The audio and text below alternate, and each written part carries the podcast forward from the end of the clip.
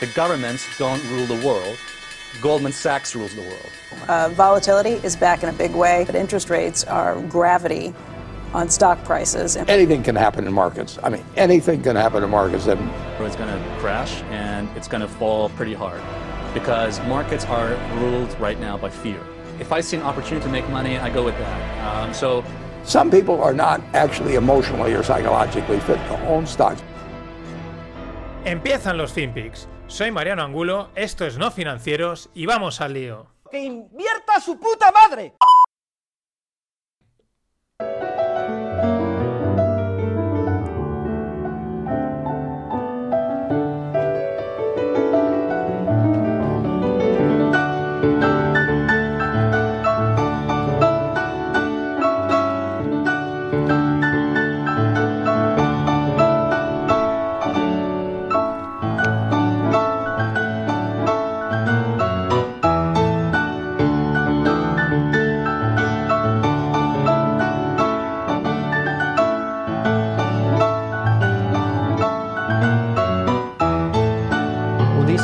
Diferente va a tener esta presentación de lo que el Ejecutivo llama el Plan de Recuperación, Transformación y Resiliencia de la Economía Española, que comienza con esta interpretación al piano de James Rhodes del himno de la alegría. Eh, hola, no financieros. Resiliencia es lo que hace falta para aguantar a esta, a esta gente. ¿Esto cómo lo definimos? ¿Despotismo? ¿Vacilada? ¿Chuleada? Que se la saque y queme delante de todo el mundo. Es acojonante. Es acojonante. Yo cada vez que... Bueno, ahora ya es que el, el otro que tiene al lado, que es el Moños, ya no es el Coletas. Pero es que, es, es que me parece una, es una falta de respeto. Es un jugar al malabarismo, al nada por aquí, nada por allá. A, ¿Qué hace un pianista para presentar un, un plan que ahora lo, ahora lo voy a desgranar? Pero siempre, cada vez más, cuando veo a este tío, que lo veo poco por, por, porque no me apetece eh, fastidiarme, pero siempre me, me, viene siempre a la mente este, este mítico momento del cine español. And the Oscar goes to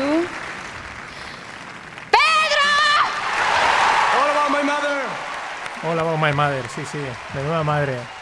Qué huevos tienes, que es acojonante. Voy a poner de fondo la, la musiquita esta, ¿no? Para, para relajar, para tranquilizarnos. Porque el tío se planta y presenta un plan en el que dice que va a crear empleo 800.000 puestos de trabajo en los próximos tres años. Aquí está diciendo muchas cosas sin quererlas decir. Vamos a poner los números en contexto.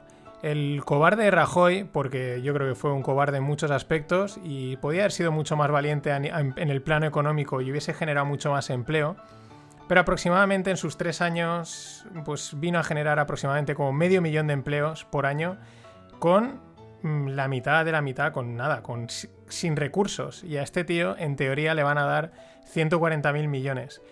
Y este va a generar pues unos 200.000 al año, es lo que dice si llegan los 140.000 millones, porque han vendido que ya nos los van a dar.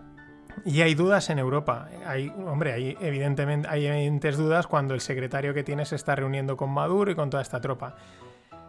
Pero sigamos poniendo los números en contexto.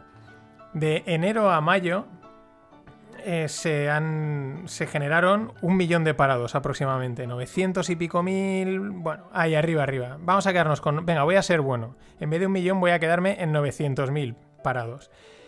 En estos meses no se ha generado empleo suficiente, mmm, evidentemente. A eso habría que sumar los ERTES, que puede ser, es el doble prácticamente, ¿no? Pueden ser otros 800, 700 mil, pero los ERTES voy a ser bueno y no os voy a, ni a contar. Es decir, si de enero a mayo, o hasta ahora, se han destruido, voy a bajar un poco más la cifra, voy a ser bueno, unos 800.000 empleos, y este tío, este cara dura, Getasom, dice que va a generar 800.000 de aquí a tres años, eso quiere decir que según las previsiones de este gobierno del piano, no vamos a crecer. No vamos a crecer, te lo están vendiendo como crecimiento, pero no vas a crecer, teniendo en cuenta que los políticos fallan más que una escopeta de feria, pues probablemente quiere decir que no haya hasta crecimiento. Pero que el pianito suene, que suene muy bien, que suene muy fino, que la gente se lo trague. Es acojonante la chuleada He oído en algunos analistas políticos que es que el tío ya está en campaña, empiezan a intuir que, bueno, él lo sabrá ya porque él lo sabe, que probablemente los presupuestos mm, los catalanes no se lo quieran aprobar, los vascos vete tú a saber por dónde salen, y igual el Moños pues acaba a saber dónde acaba y, el tío pues quizás ya está preparando toda la escenografía a golpe de pianito. Aún debemos de dar suerte, debemos de dar, perdón, tenemos que dar gracias porque no nos ha pasado con Argentina. Eh, ¿Por qué? Pues porque, bueno, esto por lo menos es un piano de cola, es así como muy institucional. En Argentina hace unas semanas presentaron un plan económico, unos resultados económicos, bueno, una rueda de prensa así oficial de términos económicos y sentaron ahí a una chica vestida de payasa. O sea, una payasa, literalmente. Eh, recordar que la mujer del Moños eh, su modelo es argentina, dice que se pueden hacer las cosas de otra manera. Aún debemos dar suerte que no han plantado un payaso a explicarnos los modelos, eh, qué es lo que va a pasar. En fin, traducción. Mm, más piano, más piano, porque otra cosa, otra cosa no se me ocurre. Pero bueno, vamos a alegrarnos y vamos de un mediocre a dos genios, dos genios, dos cracks que por lo menos le echan humor. El primero ya lo podéis imaginar, la estrella de este, de este programa. Hi, perhaps you recognize me. It's your favorite president. And I'm standing in front of the Oval Office at the White House, which is always an exciting place to be. Este es Donald Trump que ahí, lo oís. Dice, quizás me reconozcáis, soy vuestro presidente favorito, el tío con WhatsApp. El discurso este es de cuatro minutos, no se he metido todos los cortes porque me, me, ocuparía, debería hacer casi un programa dedicado a los discursos políticos porque tiene mucha amiga. O un pod, pero bueno. Mm, pero tiene otras perlas, tiene otras perlas como dice, bueno, que va a repartir el regenerón a todo el mundo, que esto va a ser que el, ejército dice lo va a repartir fácilmente, que ellos, para ellos eso es fácil, lo dice así, ¿eh? para ellos es fácil, eh, que es una cosa llamada logística, por si no sabéis, o sea, con un tono muy casi guasón, pero con cierta así, bueno, pues de buen rollo, eh, también, pues bueno, en un tono que la gente entiende, coloquial, pero bueno, dando su discurso. También dice que la, además hace una mención a la vacuna, dice la vacuna debería haber estado lista para antes de, las elecciones y dice, pero bueno, eh, la política siempre se mete por medio, la han querido aplazar, bueno, no pasa nada, tiramos para adelante, ¿no? En fin, a lo mejor no lo habéis reconocido, pero es vuestro presidente favorito. Y vamos con el otro crack, que cada día me parece también más crack, es su, su, su rival de campaña, Joe Biden, que dice esto. Hi, perhaps you recognize me. No, no, perdón. And I'm good, but guess what? If you elect me, I'm not going to have your, your taxes are going to be raised, not cut. And I'm good, but guess what? If you elect me, I'm not going to have your, your taxes are going to be raised, not cut. Este tío, yo creo, tengo dudas de que él realmente quiera ganar las elecciones, porque ha dicho literalmente, si me votáis, yo no voy a bajar los impuestos, os los voy a subir. Esto no lo dice ningún político, ni siquiera los que van a subir los impuestos, cuando en campaña lo dicen, hacen evasivas, dan la vuelta, etc.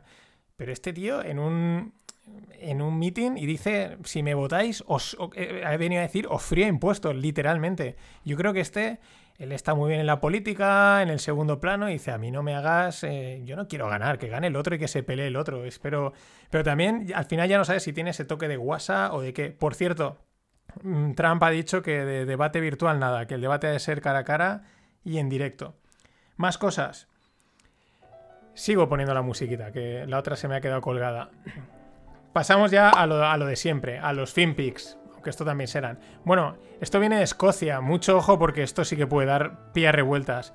La propuesta es prohibir el alcohol durante 16 días en Escocia debido al coronavirus. Ya no es no vayas al pub y tal, prohibir el alcohol en Escocia. Bueno, y si lo prohíben aquí también, si una de las cosas que más se dispararon las ventas o que más la gente consumió durante, el, durante la pandemia y durante la cuarentena fue el alcohol, pero allí arriba ya sabéis que les gusta les gusta una forma especial. Bueno, alto riesgo de impago en el sector hortofrutícola, español. Nada más y nada menos que un 20%. No sé cuáles serán las tasas de impago de, este sector. Normalmente los bancos y todas estas empresas tienen medidas las tasas de impago de cuando alguien pide dinero y luego no lo puede devolver.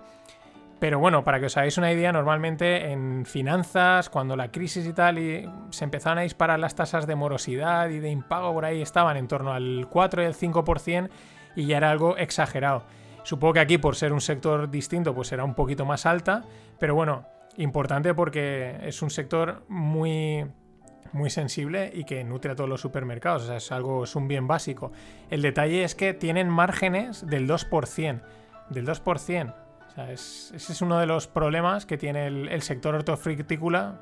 Se me ha atascado la palabra, ¿vale?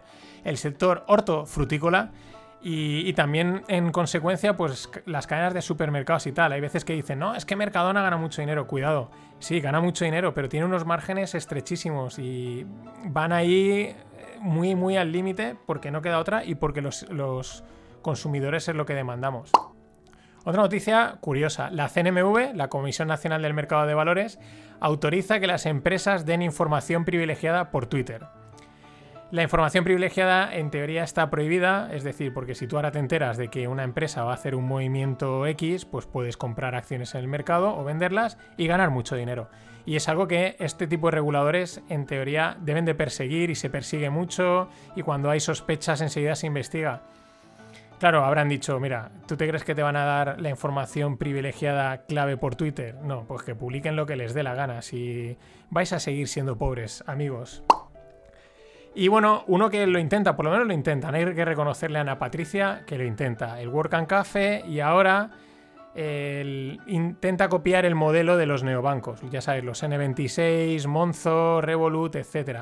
¿Qué hacen estos bancos? Estos bancos te suelen dar una cuenta gratuita y a cambio y luego pues si quieres una cuenta con algunas más con alguna que otra funcionalidad una tarjeta más chula que te permita pagos de no sé qué tal bueno con funcionalidades pues te, tienes una suscripción mensual o anual y tienes así pues estilo Netflix no que o este tipo de suscripciones que hay hoy en día que según lo que tengas pues pagas un poco más según las las características. Y eso es lo que quiere implementar el, el Santander. Lo que pasa es que es como que lo quiere implementar, pero, pero, oye, hazlo igual que los otros y a ver qué pasa. No, el, plan Santander Viajes, el plan OnePay. Yo solo he visto los nombres y digo, "Uf, es que no, no sé, no cuela. Es como intentar modernizarte, pero tampoco te acaba de encajar y lo haces casi pues para ver qué pasa. Pero bueno, no hay que... Por lo menos lo intentan, por lo menos intentan cosas nuevas. Y bueno, el Starman, el hombre de Tesla, no sé si sabéis, en el, en el año 2018, en febrero, el 6 de febrero, Tesla lanzaron un cohete al espacio con un coche. O sea, Tesla no, perdón, SpaceX lanzó un cohete y había un Tesla con un tío, bueno, con un, con un monigote ahí vestido de astronauta, y lo lanzaron al espacio y el coche salió y pues ahí está volando. Bueno, pues ahora mismo ha llegado a Marte, ha llegado a una distancia ya que se puede considerar que ha llegado a Marte y eso sigue volando ahí, supongo que estará recabando datos y bueno, la maniobra de marketing fue realmente espectacular.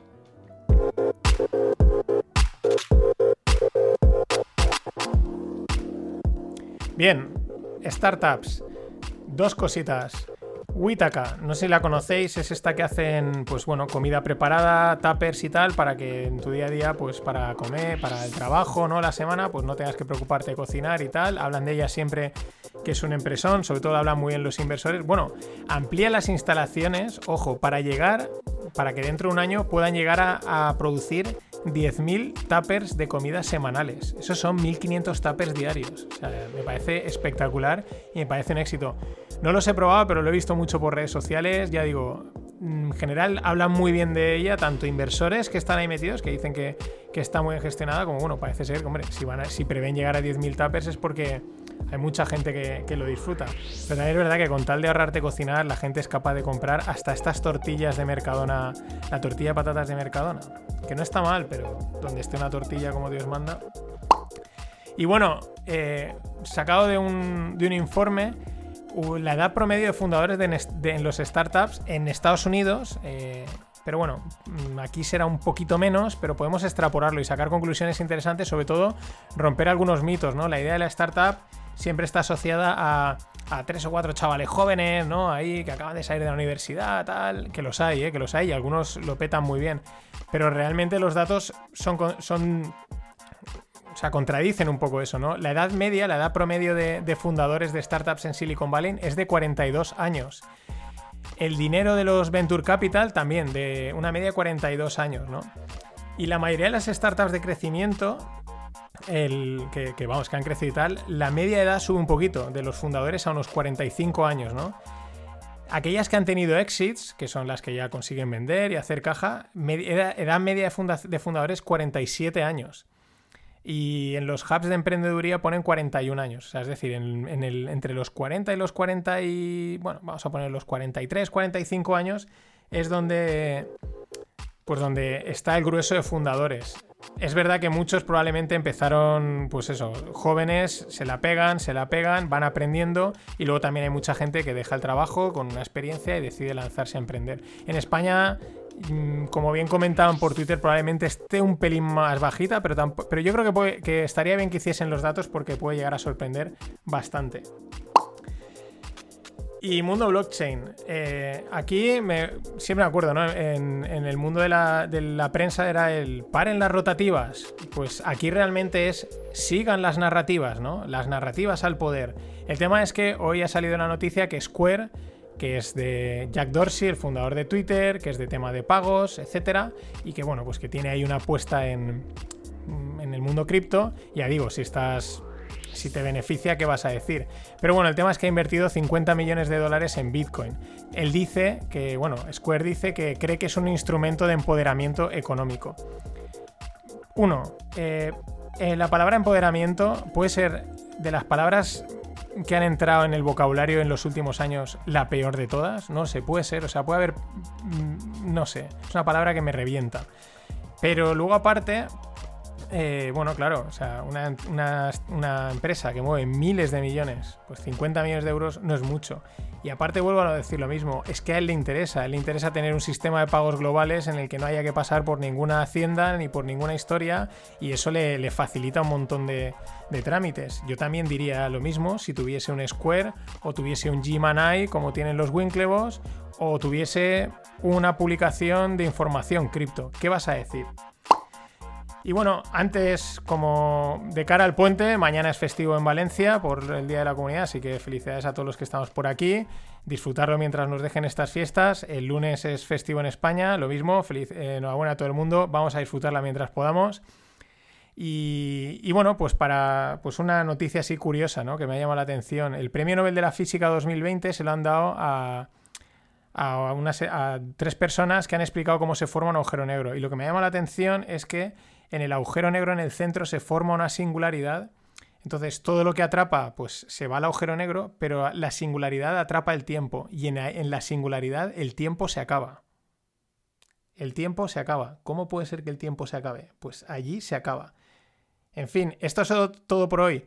Este fin de yo sigo a la marcha. El fin de publicaré fin de pod como siempre, pero ahí os cuento un poco la reestructuración que he hecho con YouTube y el podcast del fin de pod. Nada más, gracias por estar ahí, pasado un gran puente y nos oímos. Always look on the bright side of life. Always look on the light side of life.